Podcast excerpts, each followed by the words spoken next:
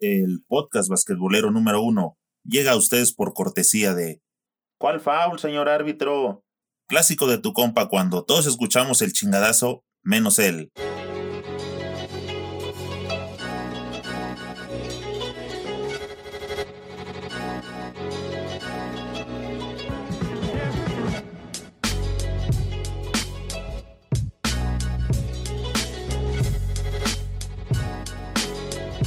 ¿Qué pasa banda basquetbolera? Bienvenidos a Señor Básquet, el canal oficial del deporte ráfaga. Ya casi llegamos a 80 mil suscriptores. Somos la comunidad basquetbolera más grande de toda Latinoamérica. Si aún no te has suscrito, este es el momento de hacerlo para que siempre estés bien informado. Bien dicen que no hay fecha que no se llegue o plazo que no se cumpla. Y por fin dio inicio el ansiado Mundial FIBA de Básquetbol China 2019 este mundial está rompiendo el récord de participación con 54 jugadores que actualmente participan en la liga de la NBA de 17 países. Otro dato puntual que debes de saber es que hay 32 selecciones participantes divididas en 8 grupos de 4 equipos, y a la siguiente ronda avanzarán los dos mejores conjuntos de cada grupo. Los cuatro equipos vencedores de los cuartos de final chocarán en semifinales y los ganadores de los encuentros de semifinales conseguirán su boleto para la gran final que se jugará en Beijing el domingo 15 de septiembre de 2019. Los equipos que no avanzaron en semifinales lucharán para quedarse con la medalla de bronce. Y aunque la jornada inaugural corrió a cargo de Serbia, equipo que yo considero será el futuro campeón, iniciaremos este podcast hablando de lo sucedido en la primera fecha con los equipos de habla hispana, que son los que más le interesan a los suscriptores de nuestro canal. Sin dudarlo, el mejor juego del día corrió a cargo de Irán contra Puerto Rico. Fue un encontronazo que se definió en los últimos minutos. Los puertorriqueños, quien después de ir perdiendo el primer cuarto por 16 puntos, lograron darle la vuelta al marcador y terminaron imponiendo la ley boricua a la selección de Irán 83-82. El héroe sin capa de hoy se llamó David Huertas, quien levantó la mano y tomó los últimos tiros para encender a su equipo y ganar con canasta de último segundo. Huertas terminó el juego con 32 puntos y 4 asistencias. Tuvo un elevadísimo porcentaje de 66% en tiros de media, al encestar 8 de 12 y de 71% al conectar 5 de 7 triples. Renaldo Balkman un viejo conocido de los mexicanos, fue otra pieza clave del triunfo al obtener 6 rebotes, 4 asistencias y 7 puntos. Puerto Rico se encuentra en el grupo C junto con España, con quien creemos avanzará a la siguiente ronda. Su próximo juego es el día lunes precisamente contra los españoles y ese es un juego clave donde deben ganarlo para asegurar su permanencia. En caso de perder ese juego, deberían de hacerlo por la mínima diferencia, ya que actualmente tienen un más 2 y España un más 39. Hablando de los españoles, sin contratiempo hicieron buenos los pronósticos y se impusieron a Túnez 101 a 62. Su mejor hombre fue Ricky Rubio con 17 puntos, 9 asistencias y 2 robos. Hay que mencionar el buen nivel que ha tomado Rubio en los últimos juegos.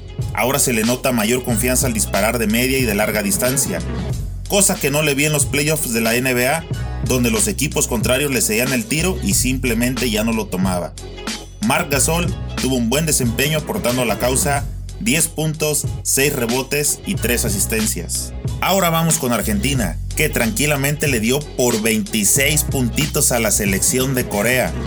La diferencia de calidad en los planteles se notó desde el término del primer cuarto que finalizó a favor del albiceleste por 22 a 11, para que al final del partido el marcador se quedara en 95 contra 69.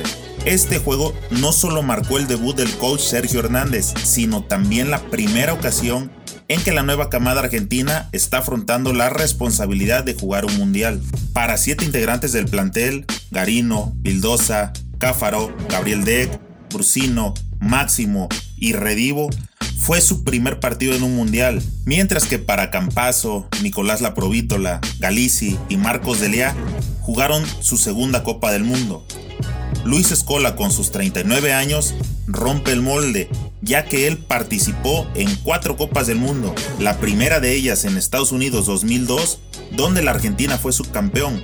Hoy se notó su experiencia en la cancha al aportar 15 puntos, 9 rebotes y 2 asistencias. El Facu Campazo sigue intratable y esta vez colaboró con 11 puntos, 2 rebotes y 6 asistencias, mientras que Nicolás Laprovítola del Badalona de España los respaldó con 17 puntos. Argentina se encuentra como líder del grupo B y su próximo juego será el día lunes contra Nigeria, quien viene de perder con Rusia. Pasamos al juego de Venezuela contra Polonia.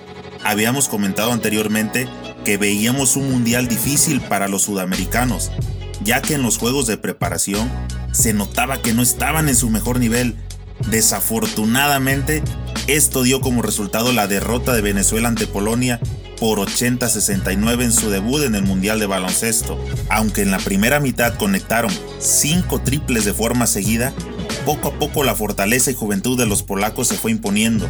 Los líderes del juego fueron Néstor Colmenares con 14 puntos, 7 rebotes y 3 robos por parte de los venezolanos y Michal Sokolowski con 16 puntos y 9 rebotes por los polacos. Venezuela se encuentra en el grupo A junto con China y Polonia. Su próximo encuentro es contra Costa de Marfil y ahí es donde estarán jugando su pase a la siguiente ronda. En el resto de la jornada, Serbia sometió 105-59 al equipo de Angola. Como lo he mencionado, este trabuco es de mis favoritos al título, así que pienso que en las fases siguientes hablaremos más a detalle de las estrellas de la NBA que juegan con el equipo serbio. Hoy, igual que como nos tiene acostumbrados en los Nuggets de Denver, Nikola Jokic aportó 14 puntos, 5 rebotes y 6 espectaculares asistencias. Serbia se encuentra en el grupo D y su próximo juego es contra Filipinas quien viene de perder por 46 puntos ante los italianos, quienes al parecer no juegan a encerrarse en su área como en el fútbol. El anfitrión China se impuso 70-55 a la selección de Costa de Marfil. China se encuentra en el grupo A y su próximo encuentro es contra Polonia, con quien creo va a avanzar a la siguiente fase. Rusia le ganó a Nigeria 82-77. Los rusos se encuentran ubicados en el grupo B y su próximo juego es contra Corea del Sur. Y uno de los resultados más apabullantes de la jornada 1 sucedió en el juego entre Italia contra Filipinas. El primer cuarto terminó por 37 a 8 a favor de los italianos y el resultado final fue de 108 a 62. Italia se encuentra ubicado en el grupo D junto con Serbia y su próximo partido será contra Angola. Para todos aquellos que están esperando ansiosos a las estrellas de la NBA, en la jornada número 2 debuta Australia, Francia, Lituania, Antetokounmpo con Grecia y los Estados Unidos de Norteamérica. Estos últimos muy cuestionados sobre si deben seguir siendo llamados Dream Team, aunque no debemos olvidar que ellos son los actuales campeones al haber derrotado en el Mundial de España 2014 al equipo de Serbia. Por favor, déjame tus comentarios y dime, ¿a quién te gustaría que le demos seguimiento? En YouTube, suscríbete al canal y activa la campanita. En iTunes, iBox, Spotify y las demás plataformas de podcast, síguenos para que te lleguen las notificaciones al instante. Nos vemos pronto en alguna cancha.